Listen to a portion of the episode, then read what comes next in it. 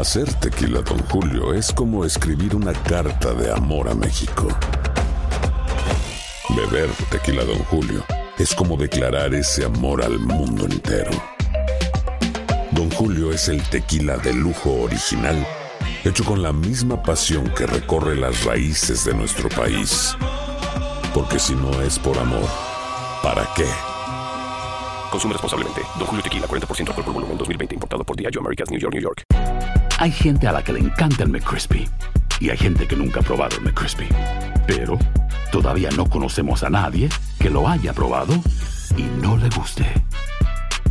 Para, pa, pa, pa. Lucero junto a José Ron protagonizan El Gallo de Oro. Gran estreno miércoles 8 de mayo a las 9 por Univisión. y de las mejores. Univisión Reporta es un podcast de euforia.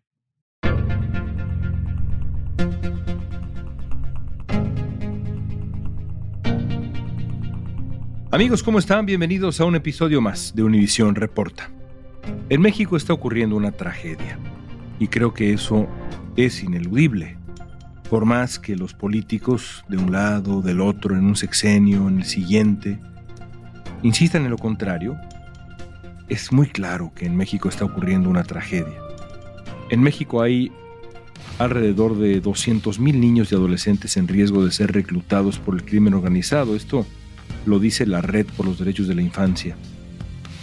Estos niños se encargan de muchas tareas, algunas relativamente sencillas y otras brutales, incluido la labor de sicario, asesino, torturador. Hoy platicamos con Marina Flores, directora de investigación, monitoreo y evaluación de la organización Reinserta, que es una organización no gubernamental que llevó a cabo un estudio amplio sobre niños reclutados por organizaciones criminales como el Cártel del Noreste o los Zetas desde edades tan pero tan tempranas como los nueve años. Ya verán lo que nos dice. Hoy es lunes 17 de julio, soy León Krause. Esto es Univisión Reporta.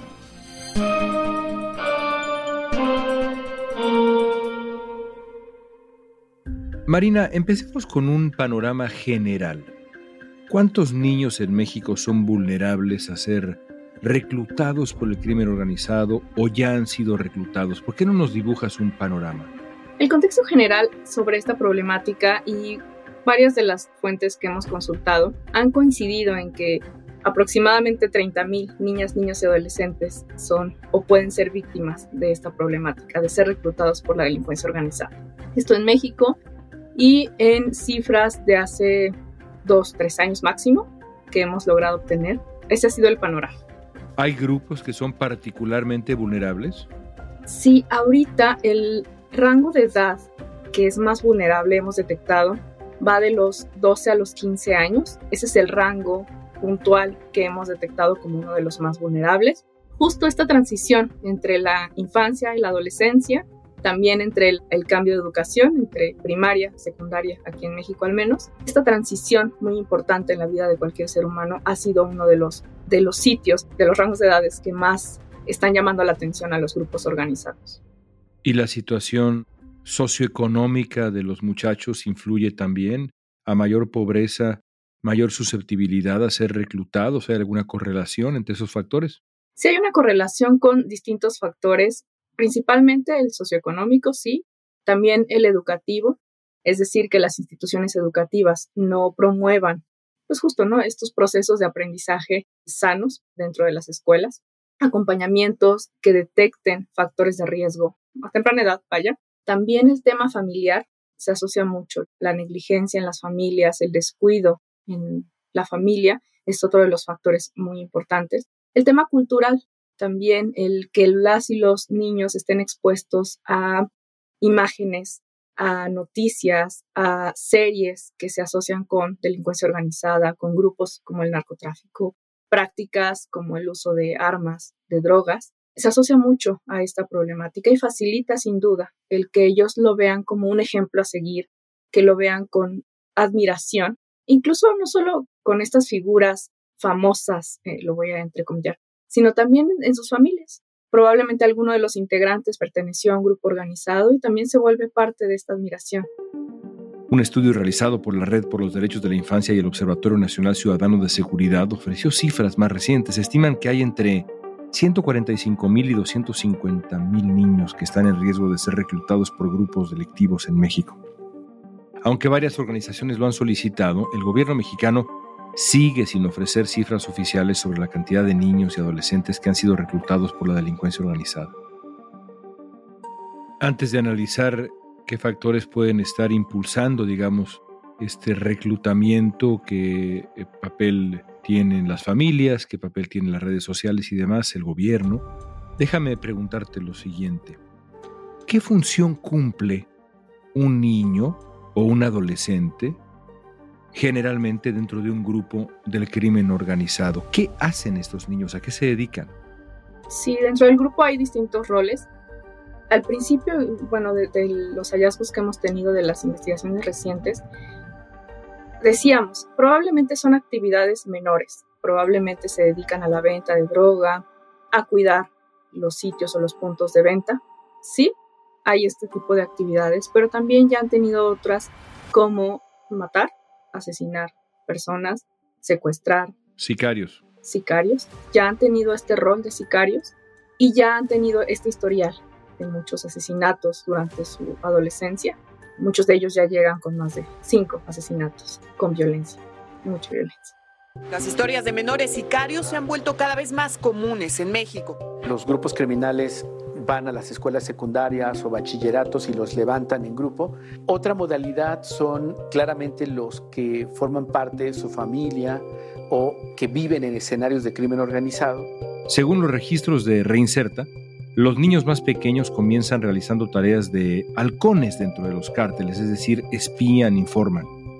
Más adelante, además de ser sicarios, pueden encargarse de venta de drogas, cruzar indocumentados en la frontera, descuartizar, destruir cuerpos, disolver restos humanos en químicos para desaparecerlos.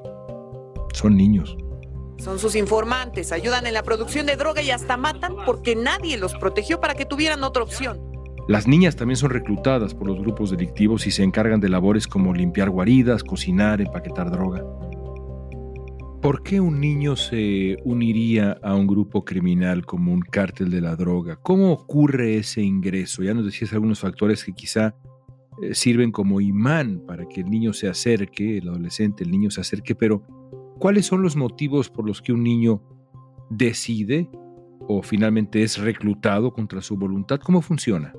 Facilita mucho el acceso a las sustancias, a las drogas, en su escuela, por ejemplo. En, las historias que hemos, a las que hemos tenido acceso, ellos mencionan esto.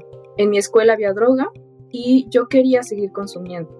Y una de las formas para seguirlo haciendo era tener amistad con integrantes de los grupos organizados que se vuelven mis amigos. Ya después esto me llevaba o escalaba dentro del grupo, ¿no? Porque me ofrecen droga gratis o a bajo costo yo puedo pagarla o yo puedo consumirla porque sé que me la van a regalar. Y entonces yo quiero estar ahí porque ahí es donde me entienden, porque además me dan lo que yo necesito, que es la droga, porque además se, comienza a volver una adicción. Ya no solo es probarla una o dos veces ocasionalmente, sino ya lo hacen frecuentemente.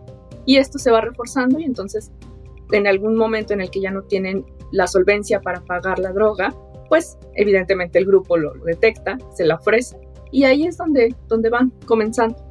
Ya nos decías algunas de las labores que hacen los niños en las organizaciones criminales en, México, desde la venta o incluso ya convertirse en sicarios, la vigilancia y demás. Pero me pregunto, ¿por qué un cártel de la droga, una organización criminal, estaría interesada en tener niños en sus filas? ¿Por qué les interesa algo así? ¿De qué les sirve? Citando a uno de los testimonios, decían ellos, somos desechables. Creo que es por eso, porque pueden cambiarnos constantemente en el grupo. Los adolescentes podemos ir y venir, somos nuevos, tenemos mucha energía para, para lograr llevar a cabo las tareas que ellos nos piden. Esto facilita mucho. Vamos cambiando. Saben que los adolescentes tienen una pena máxima de, cinco años dentro de los centros de internamiento porque son juzgados distintos a como sería juzgado un adulto. Entonces, esto también facilita, bueno, probablemente salgas pronto. O sea, si te detienen, salgas pronto y regreses al grupo. Si no regresas, pues bueno, mala suerte, pero pues al final hay más adolescentes como tú que requieren la droga y que pueden entrar a nuestro grupo. ¿Qué factores influyen para que un niño se una a las filas del crimen organizado? Lo vamos a analizar al regresar.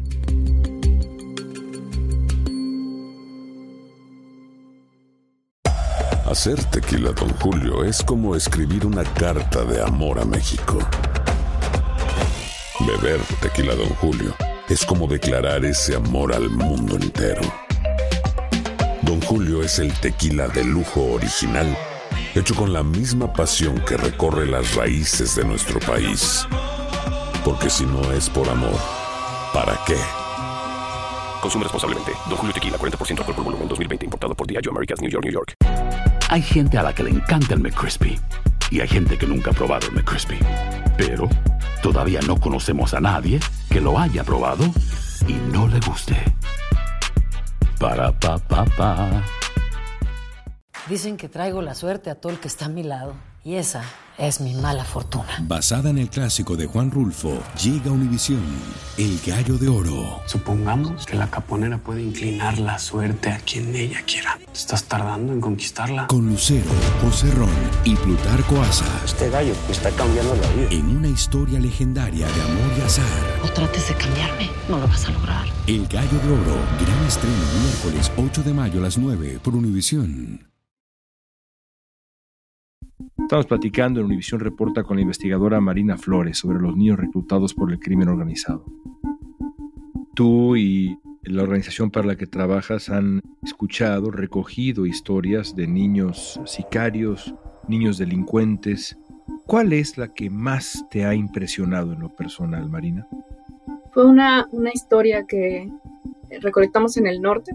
Un adolescente nos contó, estaba en internamiento, en nuestro internamiento, cumpliendo una medida, ya estaba por salir, creo que le quedaba un año aproximadamente, le habían dado una pena de cinco años y él nos contaba que desde muy pequeño su papá había formado parte de un grupo organizado y que él había ofrecido a su hermano, como uno de los acuerdos con la delincuencia organizada, con el cártel para el que trabajaba, había ofrecido a su hermano menor y que él había presenciado su muerte, lo habían, pues sí, lo habían partido en pedazos, él cuenta, lo partieron en pedazos enfrente de mí, yo solo vi correr la sangre y desde ahí lo único que buscaba era vengar. Una historia que él cuenta tenía ocho años aproximadamente y pues ese es su recuerdo. Una historia muy trágica de muchas carencias, además de la carencia económica, él relataba la carencia afectiva. Él decía, mi papá no nos quería, tanto así que sacrificó a mi hermano para entrar a ese grupo, para seguir perteneciendo. Yo lo presencié, a partir de ahí yo solo quiero vengar. Estoy muy resentido con él, con la sociedad. Él vivió mucho tiempo en la calle, después su papá lo, interna en un orfanato, él se escapa, asesinan al director de ese orfanato y él después de eso está en, en, la calle, vive en la calle, su casa, su hogar, él relata, era la calle. Una historia muy cruda porque su deseo de venganza era muy grande, justo hacia su papá y hacia los integrantes de ese grupo al que pertenecía su papá. Entonces, una historia muy, muy de mucha violencia desde temprana edad, carencia, negligencias y evidentemente contacto con las drogas.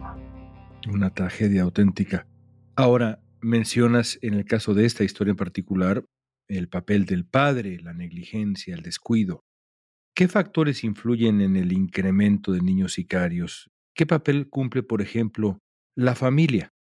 Yo diría que es uno de los más importantes, porque es ahí donde se sienten o acompañados o abandonados. Muchos de los adolescentes que han cometido estos delitos es porque también relatan mucho en sus historias, me he sentido abandonado, me sentí abandonado.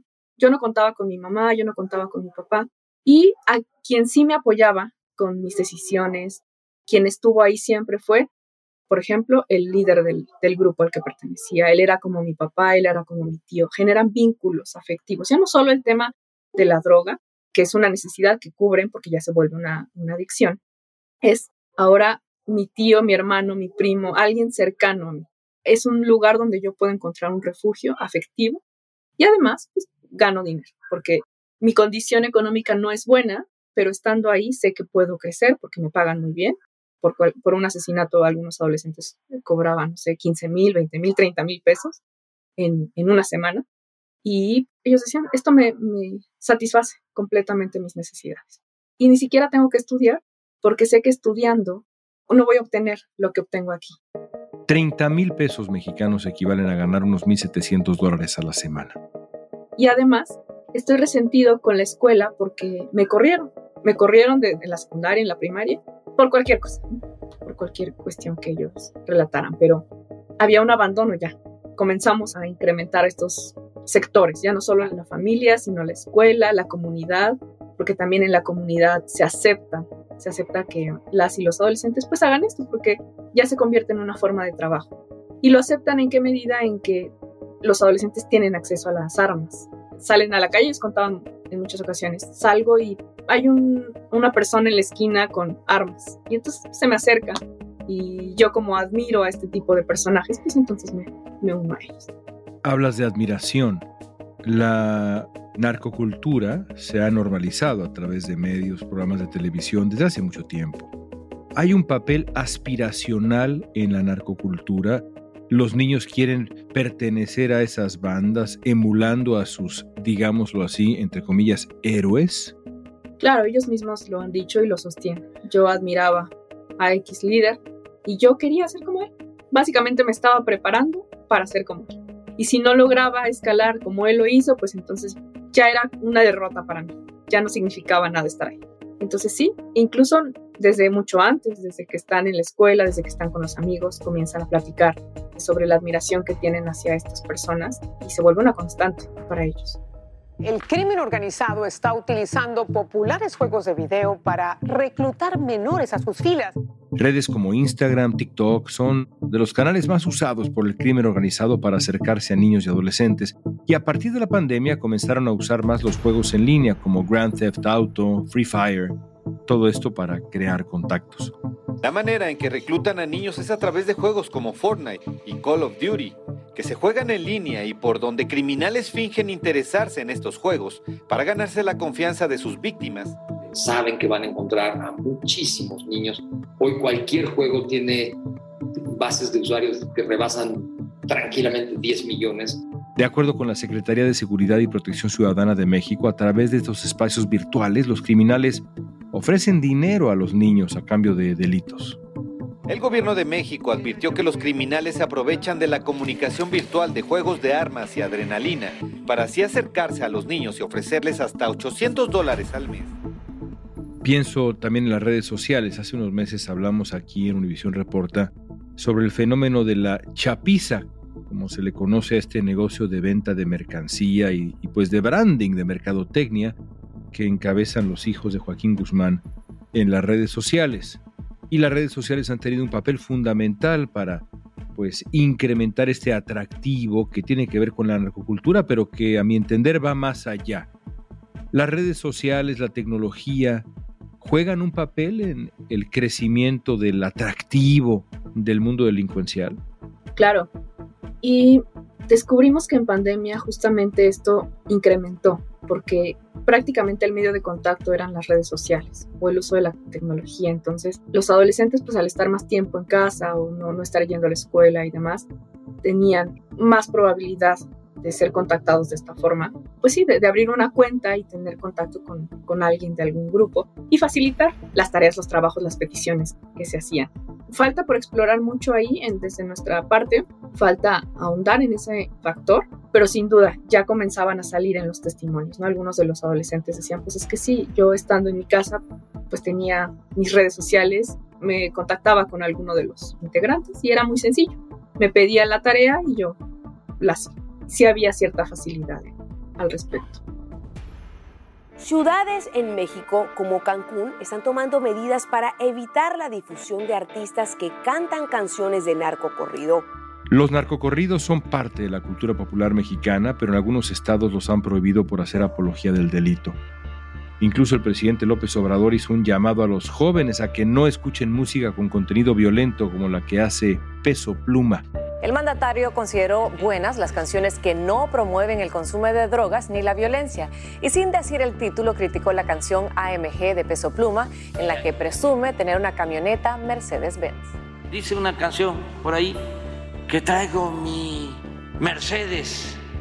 Ven, no nos vamos a quedar callados cuando dicen de que son buenas las tachas y que tienen una arma calibre 50. Peso Pluma declaró a un medio local que sabe que no está bien que los niños los escuchen, pero también dijo que los narcocorridos muestran parte de la realidad que se vive en México y que en la música regional es normal hacer estas canciones por encargo. Vaya que son corridos de encargo, o sea, no es como que nosotros, ah, vamos a hacer un homenaje o o vamos a hacer alusión a él o que la gente lo venere. El presidente López Obrador criticó hace algunos días los corridos que hacen apología de la droga y el lucro y esta suerte de aspiración a una vida de mucho dinero, dinero rápido, dinero evidentemente ligado a una vida de crimen. ¿Qué opinas de esa estrategia? De que desde el gobierno, en este caso desde la presidencia del país, haya una crítica a lo que es, por otro lado, un fenómeno de cultura popular. Lo estamos viendo en el caso pues, de estos artistas que ahora han ganado fama, peso pluma y, demás. ¿Qué opinión tienes tú que has oído a los muchachos una historia tras otra en función de este asunto?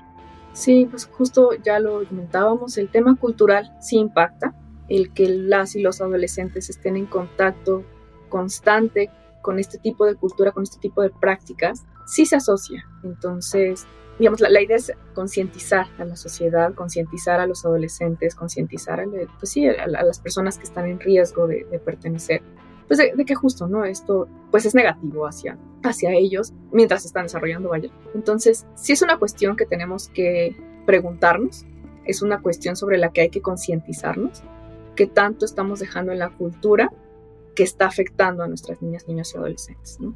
Yo pienso que nuestros adolescentes, nuestros niños, no están listos para escuchar este tipo de cosas, porque al final se vuelve su, su día a día. Comienzan a admirarlo tanto que se vuelve ya una práctica para ellos. Si hay una asociación, no diría que es la única, porque también ya vimos los otros factores, pero sí es una muy importante.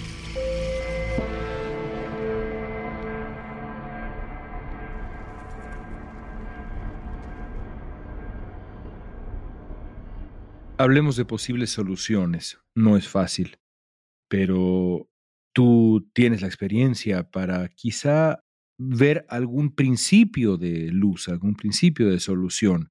Me interesa tu diagnóstico en dos aspectos. Primero, cómo detener este proceso de reclutamiento, que ese número que nos compartías al principio, esas decenas de miles de niños y adolescentes mexicanos, no siga creciendo. Tu diagnóstico te arroja qué soluciones en ese tema. Sí, hay que intervenir en tres esferas. La prevención primaria, adolescentes, niñas, niños que no están todavía en riesgo, irnos a las instituciones educativas y comenzar a implementar proyectos de prevención primaria. Eso es por un lado. Por otro, la prevención secundaria. Hacer estos diagnósticos. ¿Cuántas niñas, niños ya están en un riesgo? Todavía no cometen ninguna conducta delictiva, todavía no están formalmente asociados a un grupo, pero ya están en riesgo porque ya pertenecen a una comunidad muy particular que ya se ha detectado, se ha mapeado que está en riesgo. Entonces, comenzar a llevar este tipo de programas de prevención secundaria. Hay una serie de, propuestas ahí que tienen que ver con sensibilizar a las escuelas, a las instituciones educativas, si están detectando factores de riesgo en los adolescentes, comenzar a canalizar o apoyar o acompañarles psicológicamente, socialmente, también brindarles otras herramientas de tipo psicosocial. En general, eso es lo que ayuda mucho. Y en, en temas de droga, consumo de sustancias, si ya también se está detectando, canalizar para que haya una atención oportuna. A nivel prevención terciaria, que sería el tercer sector, ya cuando tenemos estas conductas, cuando ya hay un comportamiento delictivo, empezar a plantearnos proyectos de reinserción social. Una intervención integral que contenga distintos ejes que vayan desde la parte educativa a la parte laboral, recreación, arte, cultura, deporte, esta combinación de ejes ayudan mucho y el tema del consumo también, la atención psicológica enfocada en adicciones, ayuda mucho también al, ya, ya hubo una adicción, ya hubo una conducta delictiva, ahora vamos a reinsertarte socialmente. Ya, ya también formaste parte, estuviste en un centro de internamiento, entonces ahora vamos a apoyarte desde esta otra mira, desde la prevención terciaria. Y tocaste un poco mi última pregunta, ese otro rescate al que quiero referirme. Hace unos minutos nos escribías una historia infernal, francamente, de un muchacho introducido al mundo de la droga y del crimen por su padre, que estaba interesado en comenzar una carrera, entre comillas, en un grupo delincuencial, el hermano asesinado frente a los ojos de este muchacho, que comienza una vida en la calle de indigencia, de indignación, de ira, resentimiento profundo. ¿Cómo se rescata a un muchacho así, a un muchacho que ha visto a su hermano siendo descuartizado frente a él, que le reclama a su padre esa misma muerte? ¿Cómo rescatas a una persona así? Primero desde la empatía. Siempre ser empático con el otro y entender su historia te ayuda mucho a dar un, salto muy grande, a avanzar en este proceso. Empiezas desde ser sensible a la historia, ser sensible a la problemática y con base en eso apoyar a este proceso de, de reinserción. No es sencillo porque creo que uno de los procesos más complejos en términos de delincuencia es el proceso de reinserción social, ¿no? ¿Cómo regresamos? ¿Cómo revertimos este daño social, psicológico que hay?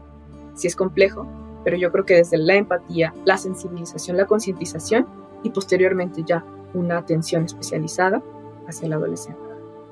No soy escéptico, no lo soy, pero te pregunto directamente y por último, ¿de verdad un muchacho que ha visto eso, que lleva en el alma esas ganas de venganza, puede dejar todo eso de lado y comenzar una vida que no tenga eso como misión central?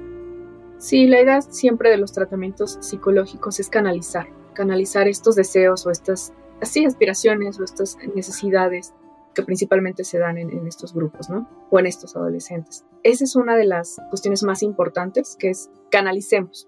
Los terapeutas especialistas que saben también de psicotrauma, que están enfocados en historias que han vivido experiencias traumáticas o que han tenido experiencias traumáticas, siempre estos especialistas ayudan mucho a canalizar, entender el, trauma, el inicio de esta historia traumática y posteriormente brindar una atención, un, un tratamiento específico para, para la y el adolescente. Ciertamente se tienen que evaluar las necesidades. Es un caso que tiene ciertas necesidades que no tiene el caso B ni el caso C. Entonces hay que especificar cuáles son esas necesidades, por un lado, y por otro, ya teniendo el nivel de riesgo, también es importante medir el nivel de riesgo que tiene este adolescente con una evaluación completa, una evaluación especializada también. Eso le da muchas herramientas al, psicólogo. Con base en esto y también los patrones de personalidad que forman parte de una persona, todo esto en conjunto da mucha herramienta. Conocerlo da mucha herramienta al especialista para poder diseñar un plan de intervención específico para esta persona. Entonces, eso ayuda mucho.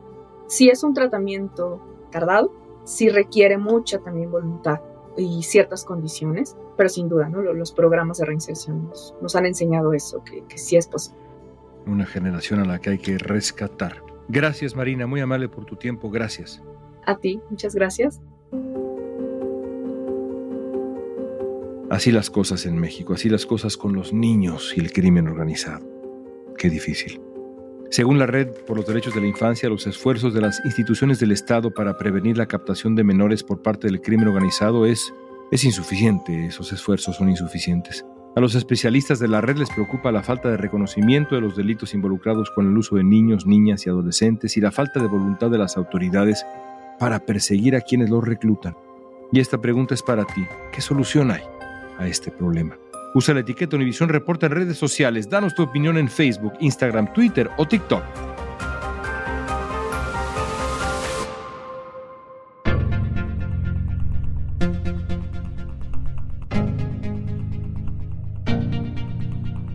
Escuchaste Univisión Reporta. Si te gustó este episodio, síguenos, compártelo con otros. En la producción ejecutiva, Olivia Liendo. Producción de contenidos Mili Supan. Booking Soía González. Música original de Carlos Jorge García, Luis Daniel González y Jorge González. Soy León Krause, gracias por escuchar Univisión Reporta.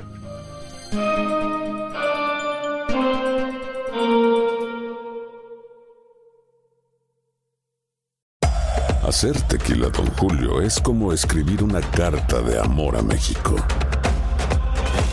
Beber tequila, Don Julio, es como declarar ese amor al mundo entero. Don Julio es el tequila de lujo original, hecho con la misma pasión que recorre las raíces de nuestro país. Porque si no es por amor, ¿para qué? Consume responsablemente. Don Julio Tequila, 40% alcohol por volumen, 2020. Importado por Diageo Americas, New York, New York. Si no sabes que el Spicy McCrispy tiene Spicy Pepper Sauce en el pan de arriba y en el pan de abajo, ¿qué sabes tú de la vida? Para, pa, pa, pa.